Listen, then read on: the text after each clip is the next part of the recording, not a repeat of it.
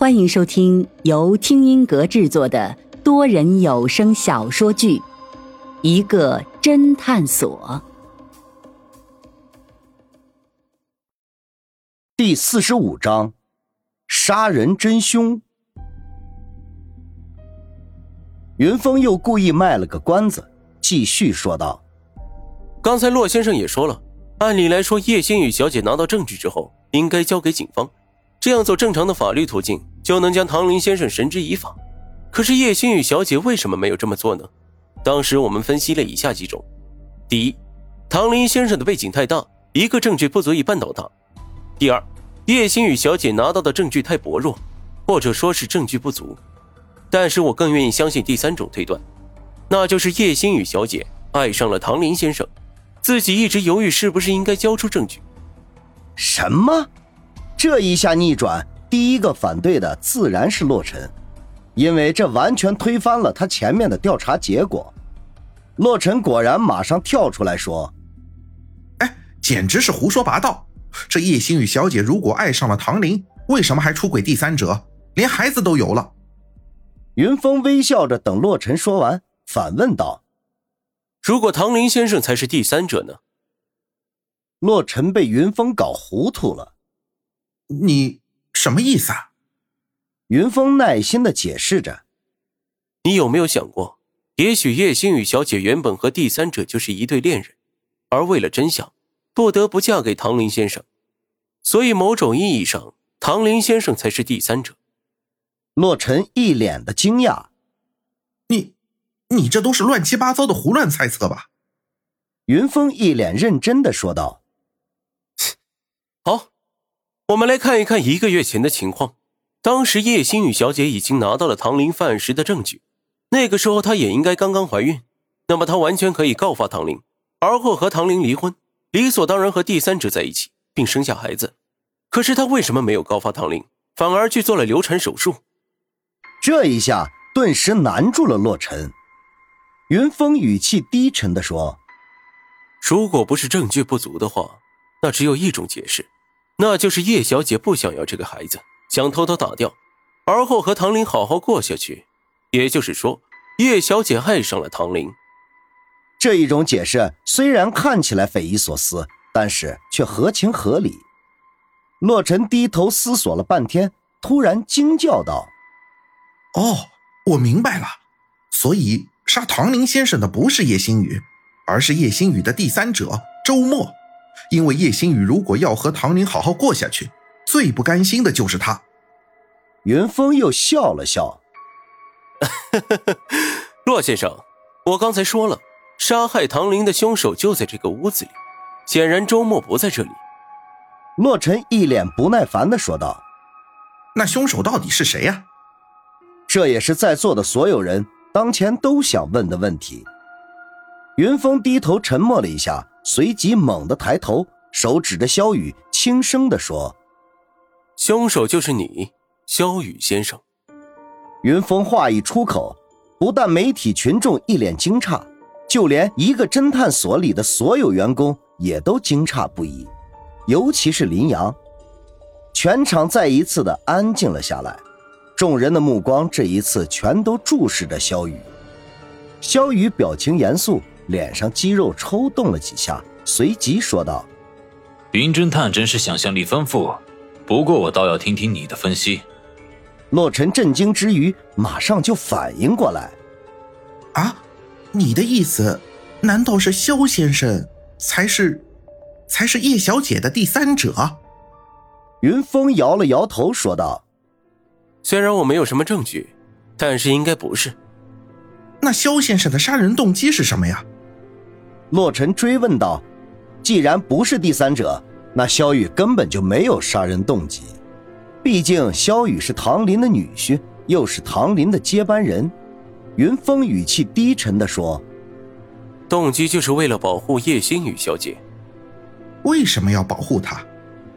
云峰看着萧雨说道：“因为他知道唐林想要杀叶星宇小姐。”这一下不光洛尘糊涂。其他人也都糊涂了起来。前面说是叶新宇想要杀唐林，这现在怎么就变成唐林想要杀叶星宇了呢？洛尘终于不耐烦起来，嚷嚷着说：“哎，你能不能一下子说完？不要像挤牙膏似的，一点一点的挤。”老飞低声笑道：“嘿，让你也领教一下我们老板装逼的本事。”云峰却不紧不慢地说：“下面让你们听一个故事，这个故事叫做《掰弯了的爱情》。”说着示意方寸，方寸马上明白，开始播放这个故事。很快，故事就播放完了。有的人看样确实沉浸在这个故事里，有的人却一脸的疑惑，不知道这个故事和当前案情有什么关系。云峰说道。起初，我以为这个故事里的主人公是萧雨先生和其夫人唐宁小姐。其实我们想错了。当时我就觉得奇怪，既然故事男主角用了萧雨的萧，为什么女主角而不是用唐宁的唐呢？后来当我知道叶星宇原名叫宁雨欣，而且和萧雨还是校友的时候，我就明白了，这个故事里的主人公是叶星宇，而不是唐宁。众人这才恍然大悟。林阳也顿时明白了过来，为什么故事中女主角的性格和唐宁差很多？原来是叶心雨。洛尘惊叫道：“啊，所以萧雨先生以前和叶心雨小姐是一对恋人？”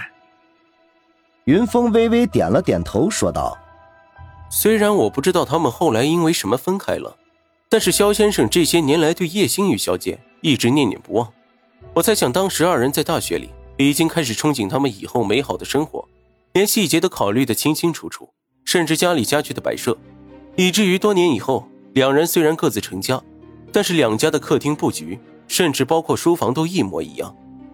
林阳顿时明白了，为什么唐林家的布局和肖雨家的一模一样，为什么去访问萧雨的时候。萧雨独自一人在书房里听《一生所爱》，会黯然神伤。为什么萧雨原本住在月湖山庄，但是唐林和叶心雨结了婚之后，便主动搬到了市里？原来是为了避开叶心雨。云峰接着说道：“所以，当萧先生知道唐林先生想要杀害叶心雨小姐的时候，他为了保护叶小姐，便杀了唐林先生。”你是怎么知道唐林先生想要杀叶心雨小姐的？毕竟从你前面提供的信息来看，明明是叶心雨小姐想要杀唐林先生，这才更为合理。一直不说话的柳千叶终于忍不住问道：“云峰指了指王龙说，因为他。”众人在此都转头看向王龙，王龙不说话，只是恶狠狠地盯着云峰。云峰继续说道：“这位先生叫做王龙，是唐林先生的保镖。在叶星宇小姐从朱阳华手中拿到证据之后，他便带着人气势汹汹的找到朱阳华，逼问朱阳华交给叶小姐什么东西。朱阳华宁死不屈，被他打断了一条腿。从这里我就知道，唐林先生已经觉察出来叶星宇小姐在调查他，而且手中还掌握了证据。于是，阻止叶小姐告发最好的办法。”就是杀人灭口，可是你有证据证明唐林先生想要杀叶小姐吗？柳千叶追问着说。目前来说还没有。唐宁终于坐不住了，浑身颤抖，厉声喝道：“你这个家伙怎么无凭无据就在这信口开河？不但诽谤我爸爸，还诽谤我的老公，这一切是不是都是叶心雨指使的？我记得当初就是叶心雨。”请的你们这家侦探社。